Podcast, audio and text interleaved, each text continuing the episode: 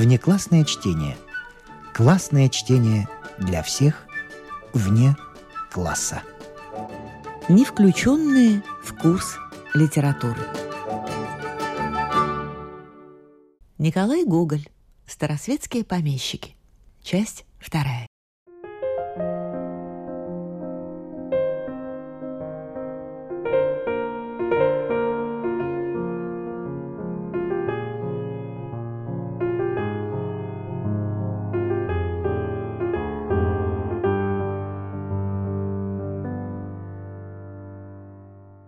Вижу, как теперь, как Афанасий Иванович, согнувшись, сидит на стуле с всегдашней своей улыбкой и слушается вниманием и даже наслаждением гостя. Часто речь заходила и о политике. Гость, тоже весьма редко выезжавший из своей деревни, часто с значительным видом и таинственным выражением лица, выводил свои догадки и рассказывал, что француз тайно согласился с англичанином выпустить опять на Россию Бонапарта или просто рассказывал о предстоящей войне. И тогда Афанасий Иванович часто говорил, как будто не глядя на Пульхерию Ивановну. «Я сам думаю пойти на войну». «Вот уже и пошел!» — прерывала Пульхерия Ивановна.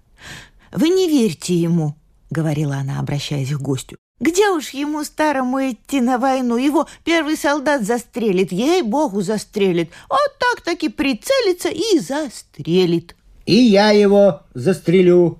Вот слушайте только, что он говорит, подхватывала Пульхерия Ивановна. Куда ему идти на войну? И пистоли его давно уж заржавели и лежат в коморе. Если бы вы их видели, там такие, что прежде еще нежели выстрелят, разорвет их порохом. И руки себе поотобьет, и лицо искалечит, и навеки несчастным останется. Что ж, говорил Афанасий Иванович, я куплю себе новое вооружение. Я возьму саблю или казацкую пику. Это все выдумки. Так вот вдруг придет в голову и начнет рассказывать подхватывала Пульхерия Ивановна с досадою. «Я и знаю, что он шутит, а все-таки неприятно слушать. Вот эдакое он всегда говорит. Иной раз слушаешь, слушаешь, да и страшно станет». Но Афанасий Иванович, довольный тем, что несколько напугал Пульхерию Ивановну, смеялся, сидя согнувшись на своем стуле.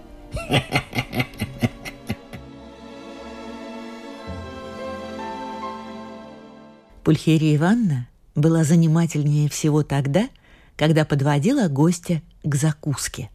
«Вот это!» — говорила она, снимая пробку с графина. «Водка, настоянная на дереве и шалфей. Если у кого болят лопатки или поясница, то очень помогает. Вот это на золототысячник. Если в ушах звенит и по лицу лишаи делаются, то очень помогает. А вот это перегнанная на персиковые косточки. Вот возьмите рюмку. Какой прекрасный запах! Если как-нибудь, вставая с кровати, ударится кто об угол шкафа или стола и набежит на лбу гугля, то стоит только одну рюмочку выпить перед обедом, и все как рукой снимет. В ту же минуту все пройдет, как будто вовсе не бывало. После этого такой перечет следовал и другим графинам, всегда почти имевшим какие-нибудь целебные свойства. Нагрузивший гостя всею этой аптекою, она подводила его ко множеству стоявших тарелок. Вот эти грибки с чабрецом, это с гвоздиками и волжскими орехами. Солить их выучила меня Туркеня, в то время, когда еще турки у нас были в плену. Такая была добрая Туркеня и незаметно совсем, чтобы турецкую веру исповедовала. Так совсем и ходит почти как у нас, только свинины не ела.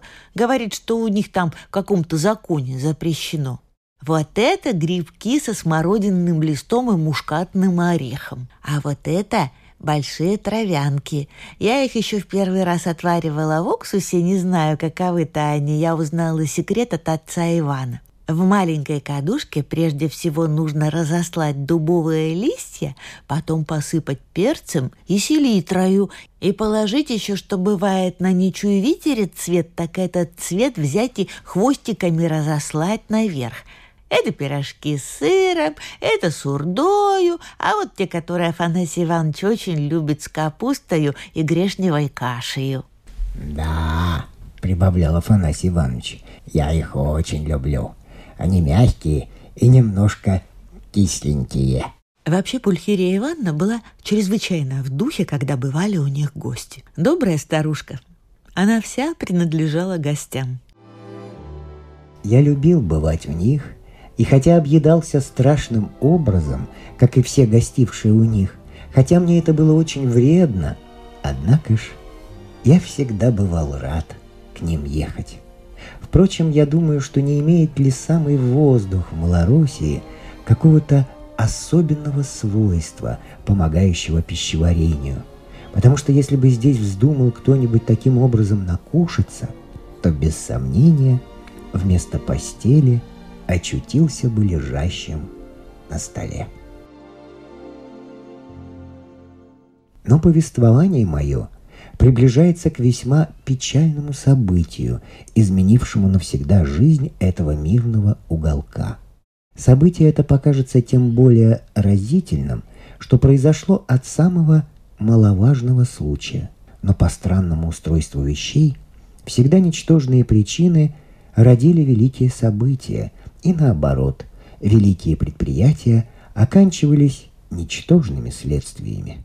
Какой-нибудь завоеватель собирает все силы своего государства, воюет несколько лет – Полководцы его прославляются, и, наконец, все это оканчивается приобретением клочка земли, на котором негде посеять картофеля.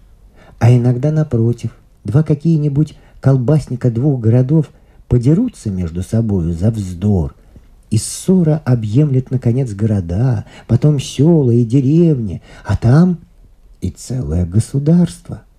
Но оставим эти рассуждения, они не идут сюда – Притом я не люблю рассуждений, когда они остаются только рассуждениями.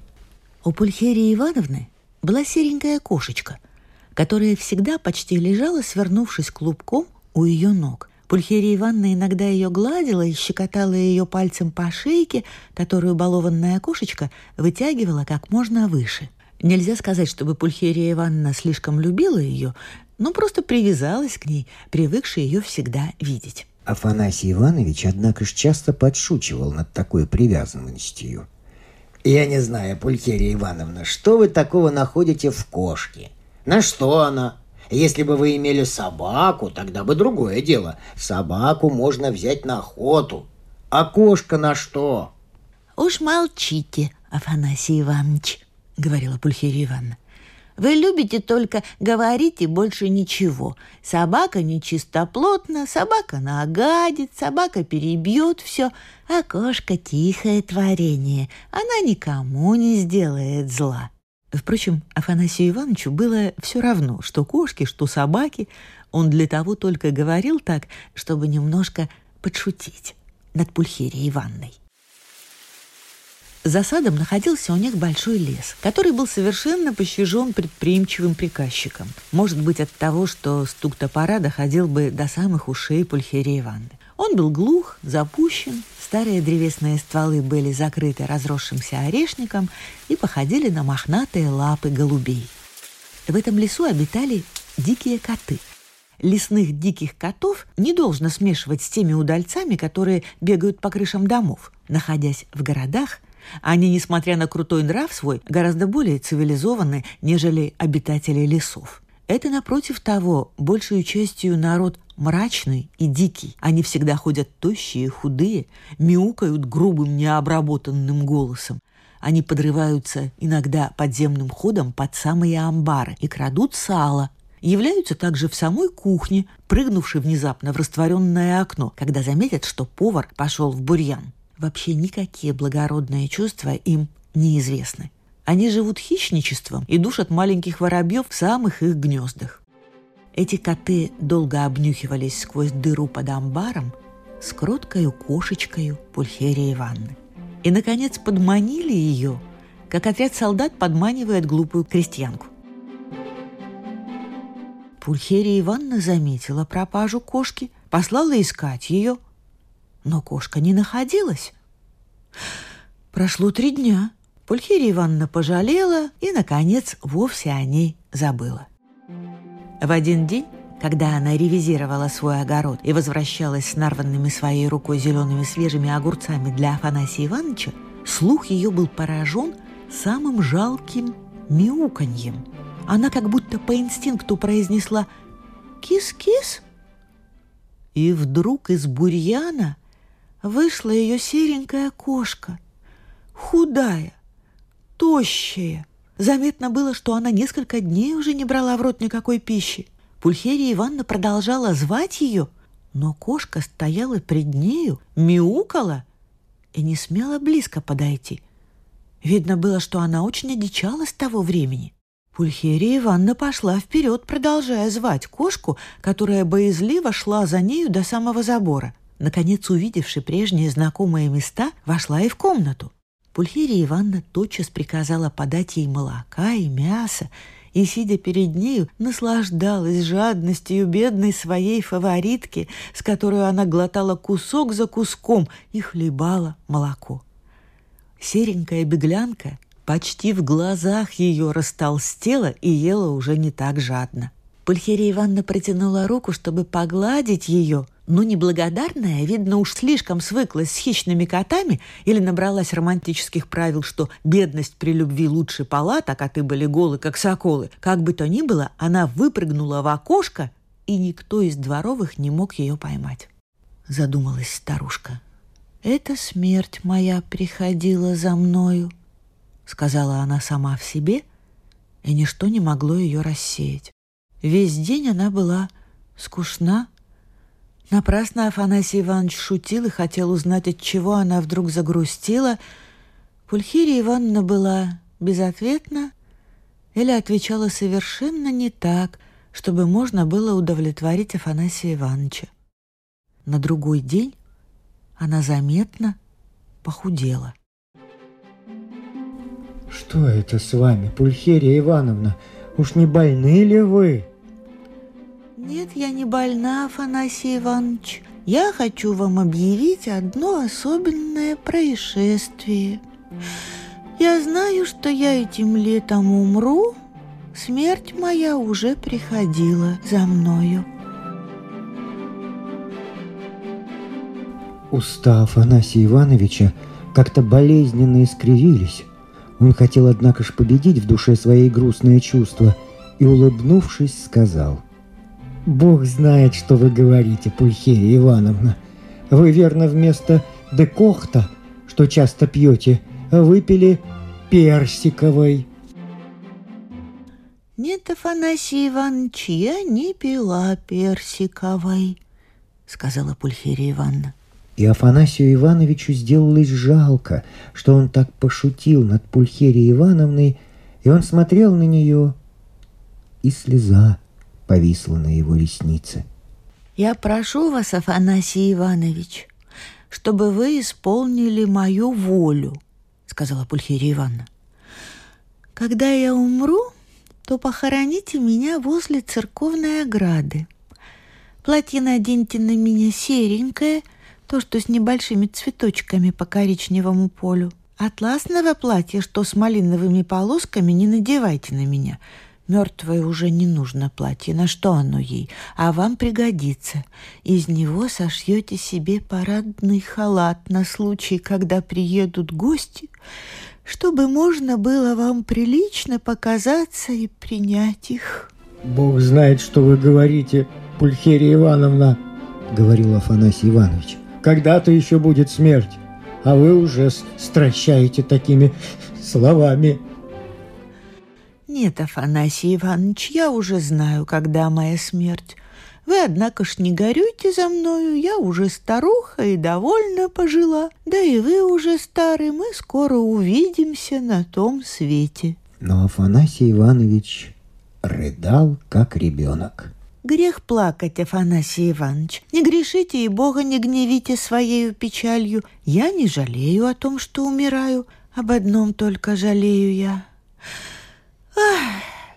Тяжелый вздох прервал на минуту речь ее. «Я жалею о том, что не знаю, на кого оставить вас. Кто присмотрит за вами, когда я умру? Вы как дитя маленькое. Нужно, чтоб любил вас тот, кто будет ухаживать за вами». При этом на лице ее выразилась такая глубокая, такая сокрушительная сердечная жалость, что я не знаю, мог бы ли кто-нибудь в то время глядеть на нее равнодушно.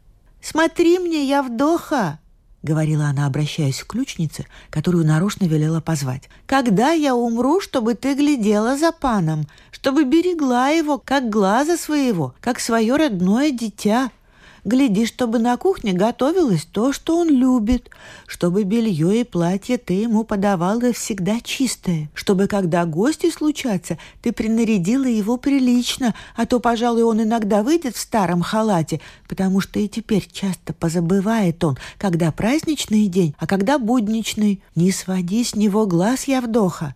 Я буду молиться за тебя на том свете, и Бог наградит тебя. Не забывай же, Явдоха, ты уже стара, тебе недолго жить. Не набирай греха на душу. Когда же не будешь за ним присматривать, то не будет тебе счастья на свете. Я сама буду просить Бога, чтобы не давал тебе благополучной кончины. И сама ты будешь несчастна, и дети твои будут несчастны, и весь ваш род не будет иметь ни в чем благословения Божия». Бедная старушка она в то время не думала ни о великой минуте, которая ее ожидает, ни о душе своей, ни о будущей своей жизни. Она думала только о бедном своем спутнике, с которым провела жизнь и которого оставляла сирым и бесприютным. Она с необыкновенной расторопностью распорядила все таким образом, чтобы после нее Афанасий Иванович не заметил ее отсутствия.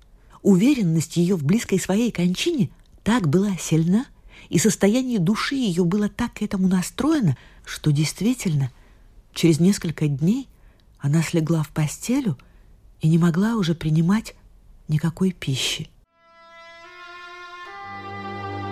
Афанасий Иванович весь превратился во внимательность и не отходил от ее постели. «Может быть, вы чего-нибудь бы покушали, Пульхерия Ивановна?» — говорил он с беспокойством, смотря в глаза ей — но Пульхерия Ивановна ничего не говорила. Наконец, после долгого молчания, как будто хотела она что-то сказать, пошевелила губами, и дыхание ее улетело.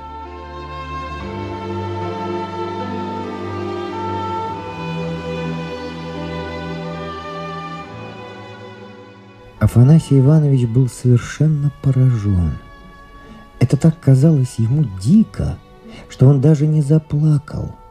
Мутными глазами глядел он на нее, как бы не понимая значения трупа.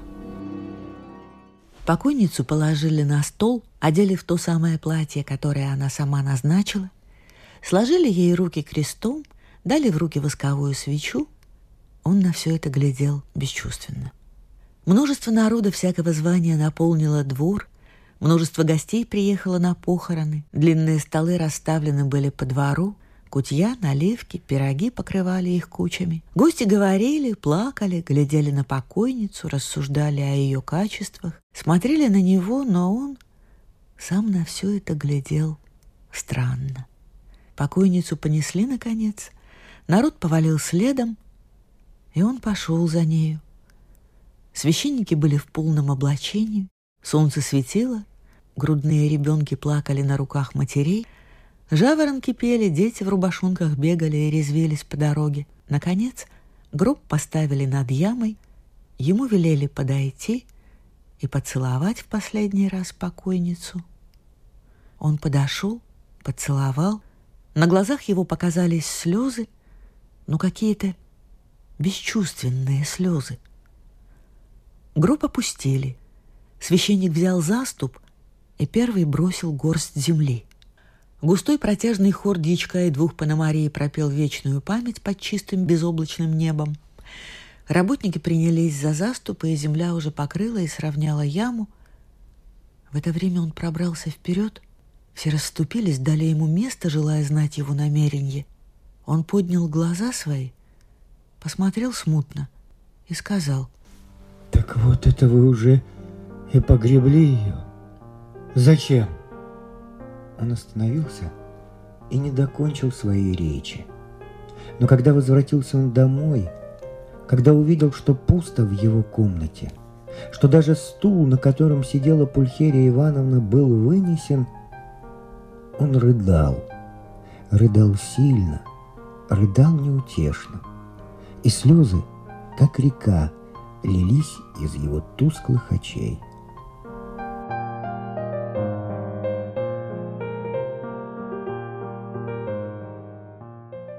Пять лет прошло с того времени. Какого горя не уносит время? Какая страсть уцелеет в неровной битве с ним? Я знал одного человека в цвете юных еще сил, исполненного истинного благородства и достоинств. Я знал его влюбленным нежно, страстно, бешено, дерзко, скромно. И при мне, при моих глазах почти, предмет его страсти, нежная, прекрасная, как ангел, была поражена ненасытную смертью.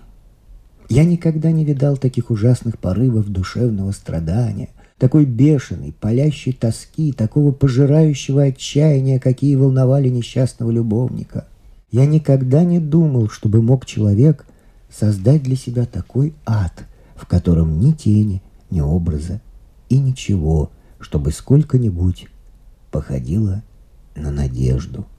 Его старались не выпускать с глаз, от него спрятали все орудия, которыми бы он мог умертвить себя. Две недели спустя он вдруг победил себя. Начал смеяться, шутить. Ему дали свободу, и первое, на что он употребил ее, это было купить пистолет. В один день внезапно раздавшийся выстрел перепугал ужасно его родных. Они вбежали в комнату и увидели его распростертого. Врач, об искусстве которого гремела всеобщая молва, случившийся тогда, увидел в нем признаки существования, нашел рану не совсем смертельную, и он, к изумлению всех, был вылечен. Присмотр за ним увеличили еще более. Даже за столом не клали возле него ножа и старались удалить все, чем бы мог он себя ударить. Но он в скором времени нашел новый случай и бросился под колеса проезжавшего экипажа. Ему растращило руку и ногу, но он опять был вылечен.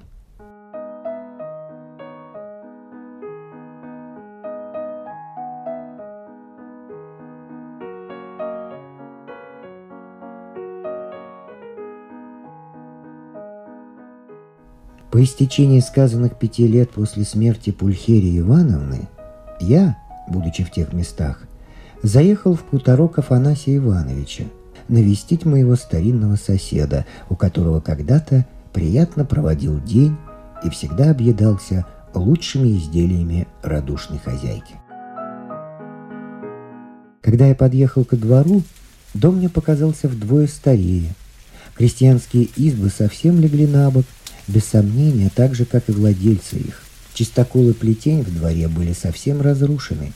И я видел сам, как кухарка выдергивала из него палки для затопки печи, тогда как ей нужно было сделать только два шага лишних, чтобы достать тут же наваленного хвороста. Я с грустью подъехал к крыльцу. Те же самые барбосы и бровки, уже слепые, залаяли, поднявшие вверх свои волнистые, обвешанные репейниками хвосты. Навстречу вышел старик. Так это он. Так, это он. Я тотчас же узнал его. Но он согнулся уже вдвое против прежнего. Он узнал меня и приветствовал с той же знакомой мне улыбкой. Я вошел за ним в комнаты. Казалось, все было в них по-прежнему. Но я заметил во всем какой-то странный беспорядок, какое-то ощутительное отсутствие – чего-то. Словом, я ощутил в себе те странные чувства, которые овладевают нами, когда мы вступаем в первый раз в жилище вдовца, которого прежде знали неразделенным с подругою, сопровождавшую его всю жизнь. Чувства эти бывают похожи на то, когда видим перед собой без ноги человека, которого всегда знали здоровым. Во всем видно было отсутствие заботливой Пульхерии Ивановны. За столом подали один нож без черенка. Блюда уже не были приготовлены с таким искусством. О хозяйстве я не хотела спросить. боялся даже и взглянуть на хозяйственные заведения. Когда мы сели за стол, девка завязала Афанасию Ивановича салфеткую и очень хорошо сделала, потому что без того он бы весь халат свой запачкал соусом. Я старался его чем-нибудь занять и рассказывал ему разные новости. Он слушал с той же улыбкой, но по временам взгляд его был совершенно бесчувствен, и мысли в нем не бродили, но исчезали. Часто поднимал он ложку с кашей и вместо того, чтобы подносить ко рту, подносил к носу. Вилку свою, вместо того, чтобы воткнуть в кусок цыпленка, он тыкал в графин, и тогда девка, взявшая его за руку, наводила на цыпленка. Мы иногда ожидали по несколько минут следующего блюда. Афанасий Иванович уже сам замечал это и говорил, «Что же это так долго не несут кушанья?» Но я видел сквозь щель в дверях, что мальчик, разносивший нам блюдо, вовсе не думал о том и спал, свесивший голову на скамью. «Вот это кушанье!» — сказал Афанасий Иванович, когда подали нам мнишки со сметаною. «Это то кушанье!» — продолжал он, и я заметил, что голос его начал дрожать, и слеза готовилась выглянуть из его свинцовых глаз. Но он собирал все усилия, желая удержать ее. «Это то кушанье, которое по... по... покой... покой не...» И вдруг брызнул слезами. Рука его упала на тарелку, тарелка опрокинулась, полетела и разбилась. Соус залил его вовсе. Он сидел бесчувственно, бесчувственно держал ложку, и слезы, как ручей, как немолчно текущий фонтан, лились и лились ливмя на застилавшую его салфетку. «Боже!» — думал я, глядя на него. «Пять лет всеистребляющего времени — Старик уже бесчувственный. Старик, которого жизнь, казалось, ни разу не возмущала ни одно сильное ощущение души, которого вся жизнь, казалось, стояла только из сидения на высоком стуле, из едения сушеных рыбок и груш, из добродушных рассказов. И такая долгая, такая жаркая печаль. Что же сильнее над нами? Страсть или привычка? Или все сильные порывы, весь вихрь наших желаний и кипящих страстей есть только следствие нашего яркого возраста, и только потому одному кажутся глубокие и сокрушительны. Что бы ни было, но в это время мне казались детскими все наши страсти против этой долгой, медленной, почти бесчувственной привычки. Несколько раз силился он выговорить имя покойницы, но на половине слова спокойное и обыкновенное лицо его судорожно исковеркивалось, и плач дитяти поражал меня в самое сердце. Нет, это не слезы, на которые обыкновенно так щедры старички, представляющие вам жалкое свое положение и несчастье. Это были также не те слезы, которые они роняют за стаканом пуншу. Нет, это были слезы, которые текли, не спрашиваясь, сами собою, накопляясь от едкости боли, уже овладевшим сердцем.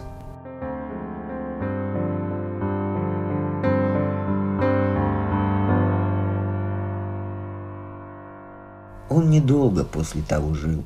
Я недавно услышал об его смерти. Странно, однако же, то, что обстоятельства кончины его имели какое-то сходство с кончиной Пульхерию Ивановны. В один день Афанасий Иванович решился немного пройтись по саду.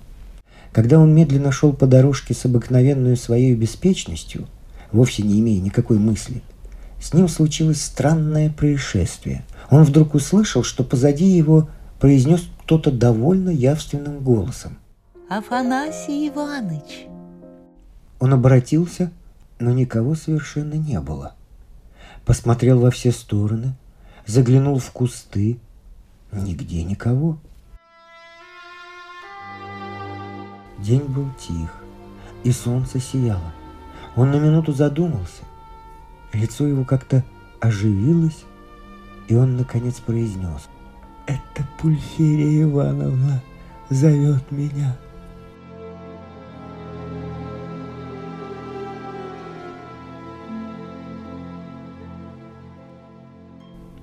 Вам без сомнения когда-нибудь случалось слышать голос, называющий вас по имени, который простолюдины объясняют тем, что душа стосковалась за человеком и призывает его, и после которого следует неминуемо смерть. Признаюсь, мне всегда был страшен этот таинственный зов.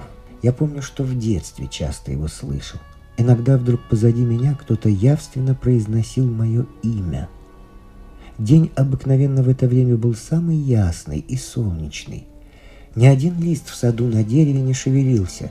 Тишина была мертвая. Даже кузнечик в это время переставал кричать. Ни души в саду.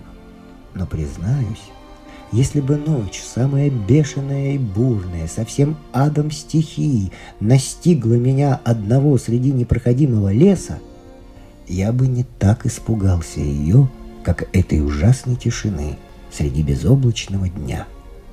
Я обыкновенно тогда бежал с величайшим страхом и занимавшимся дыханием из сада.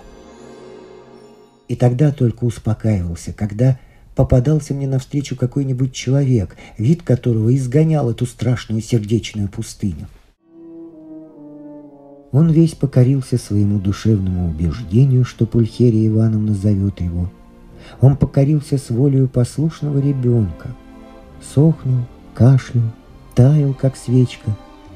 И, наконец, угас так, как она, когда уже ничего не осталось, чтобы могло поддержать бедное ее пламя.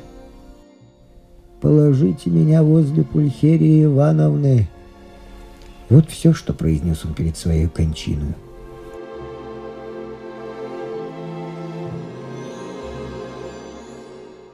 Желание его исполнили и похоронили возле церкви в лес могилы Пульхерии Ивановны. Гостей было меньше, чем на похоронах, но простого народа и нищих было такое же множество. Домик барский уже сделался, вовсе пуст. Предприимчивый приказчик вместе с Войтом перетащили в свои избы все оставшиеся старинные вещи и рухлядь, которую не могла утащить ключница. Скоро приехал неизвестно откуда какой-то дальний родственник, наследник имения, служивший прежде поручиком, не помню в каком полку. Страшный реформатор – он увидел тотчас величайшее расстройство и упущение в хозяйственных делах. Все это решился он непременно искоренить, исправить и ввести во всем порядок. Накупил шесть прекрасных английских серпов, приколотил к каждой избе особенный номер и, наконец, так хорошо распорядился, что имение через шесть месяцев взято было в опеку. Мудрая опека – из одного бывшего заседателя и какого-то штабс-капитана в полинялом мундире, перевела в непродолжительное время всех кур и все яйца. Избы, почти совсем лежавшие на земле, развалились вовсе. Мужики распьянствовались и стали большую частью числиться в бегах. Сам же настоящий владетель, который, впрочем, жил довольно мирно с своей опекой и пил вместе с ней пунш – Приезжал очень редко в свою деревню и проживал недолго. Он до сих пор ездит по всем ярмаркам в Малороссии, тщательно осведомляется о ценах на разные большие произведения, продающиеся оптом, как то муку, пеньку, мед и прочее. Но покупает только небольшие безделушки, как то кривишки, гвоздь, прочищать трубку и вообще все то, что не превышает всем оптом своим цены одного рубля.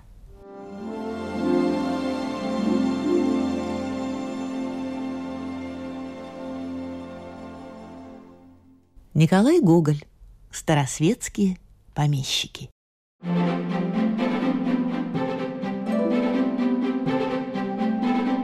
С вами прощаются актеры Наталья Щеглова и Вадим Гросман. Музыкальный редактор Виктор Петров. Слушайте нас в Spotify, на платформах CastBox, Яндекс Музыка, Apple Podcast и других. Самых маленьких слушателей мы приглашаем побывать в гостях у книжки.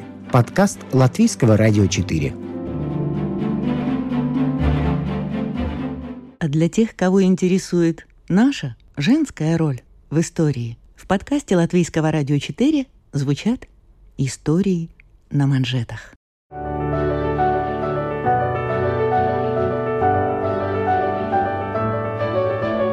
О знаменитых дамах своего да и нашего времени, о тех, чья жизнь стала отражением эпохи, об участницах или свидетельницах поворотных моментов в истории человечества, истории на манжетах.